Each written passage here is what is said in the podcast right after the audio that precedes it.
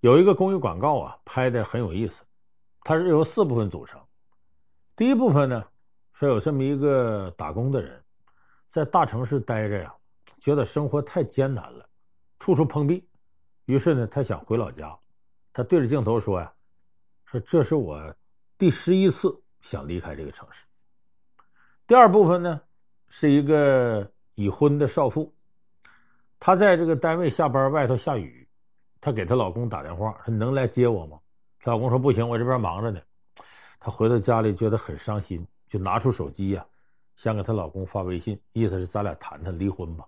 她说：“这是我第三十三次想离婚。”那第三部分呢，是一个公司的白领，他做了一个特得意的这个方案，可是老板呢，把这方案驳得一无是处，还不准他提别的意见。你这你别跟我争了，就不行。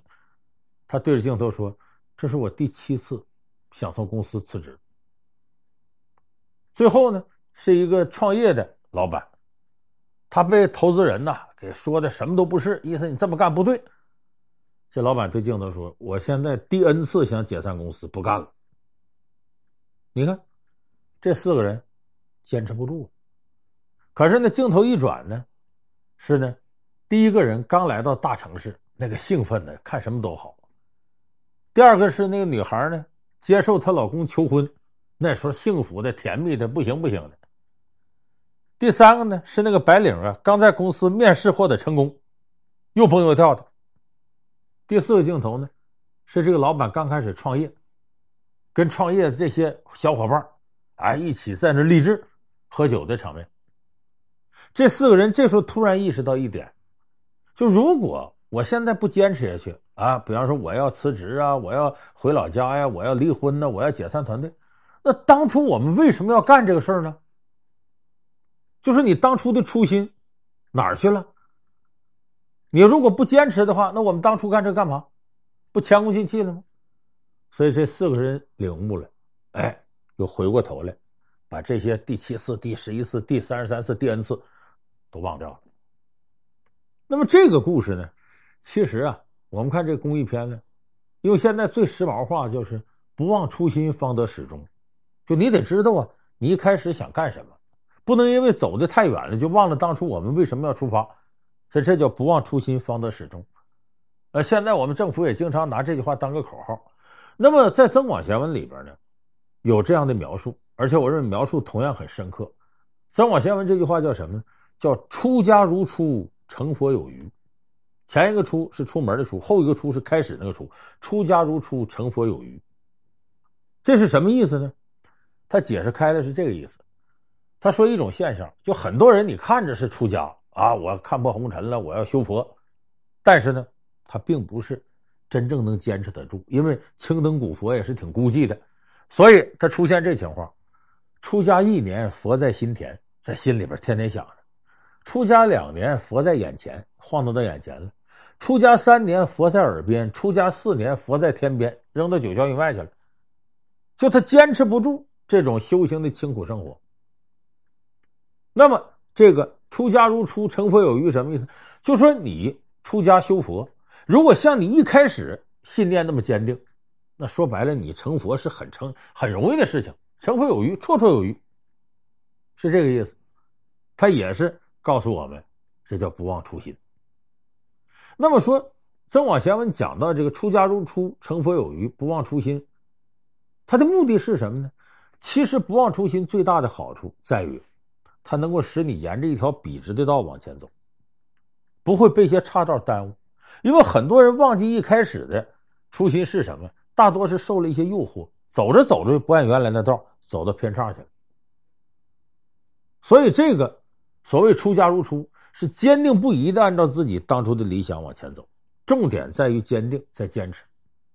你看，我举个例子，不是说是谁都意识到我一直坚持下去怎么怎么样，因为有时候你接受诱惑呀，是个潜移默化的过程，你会经常忽略你当初到底想干啥。以前有一个国王，他呢娶了另外一个国家的一个女人当妃子，两个人很恩爱，他对这个妃子也特别好，但是这个妃子呢。虽然觉得这个挺幸福，可是呢，毕竟想家，离老家太远。后来得了一场病啊，就不行了。临终前呢，就跟自个儿的丈夫说：“我还是想家。”结果他死了之后呢，这国王很伤心，说：“这样，我呀建一个大花园，把我爱妃这个棺材呀就搁到这花园里边。这花园得怎么建呢？就按照他老家那个，他老家那有什么树、什么草、什么建筑风格，我都挪过来。就这么开始大兴土木动工。那么当然，这工程啊，国王支持进行的很快。”也从那个国家拿来很多这个奇珍异宝啊，包括建筑啊、石头啊、水什么的，就呃装饰的非常漂亮。结果到建差不多的时候，这国王来看，哎呦，真漂亮这个地方！哎，这怎么有棺材呢？你说这就那个爱妃那棺，哎，这棺材搁这太煞风景了，挪走挪走，挪到郊外去，咱给他建个陵墓安葬了。然后这地方多漂亮啊！我带着我现在这老婆啥的在这溜溜多好，你看。他把当初为什么要建这花园，给忘到九霄云外去了？为啥？就被眼前这美景所诱惑。说这就是我们说忘掉了初心，他都忘了他当初建。如果没有他对这个王妃的思念，他建这玩意儿干嘛呀？就目的性丢了。其实这种事儿，这不光是咱们说这个传说故事，那真人里头这样事儿太多了。你看那个发动太平天国呃起义的洪秀全。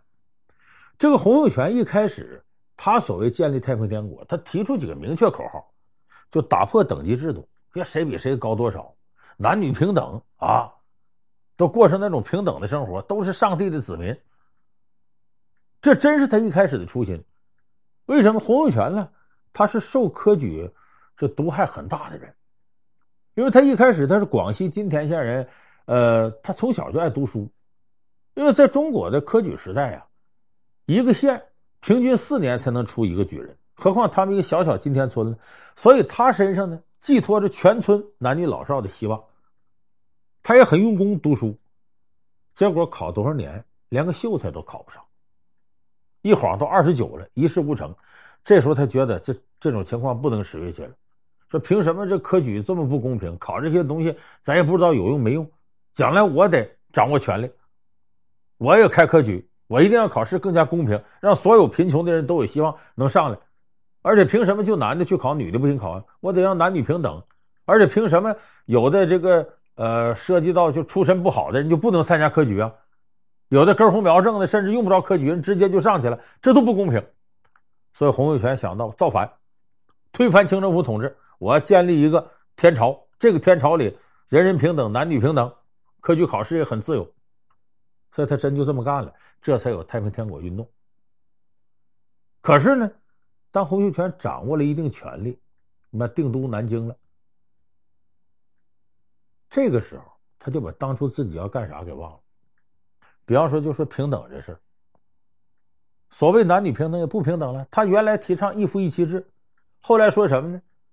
这个婚姻呢，老天做主，娶多少得听老天的。其实他等于变相的承认了一夫多妻的合理性。到什么程度呢？他的天朝府里头，连太监都没有。为啥？皇宫里还有太监呢？他是没有太监。为啥？除了他一个男的，剩下都是女的。天朝府里两千三百多人，后宫嫔妃再加上伺候他的女官，加一起两千三百多个女的伺候他一个男的。说他有多少妃子呢？曾国藩攻占南京之后，把他儿子抓来，他准备立太子的。这太子说：“我呀，我爸爸总共有八十八个嫔妃，我是第二个嫔妃，是我母亲。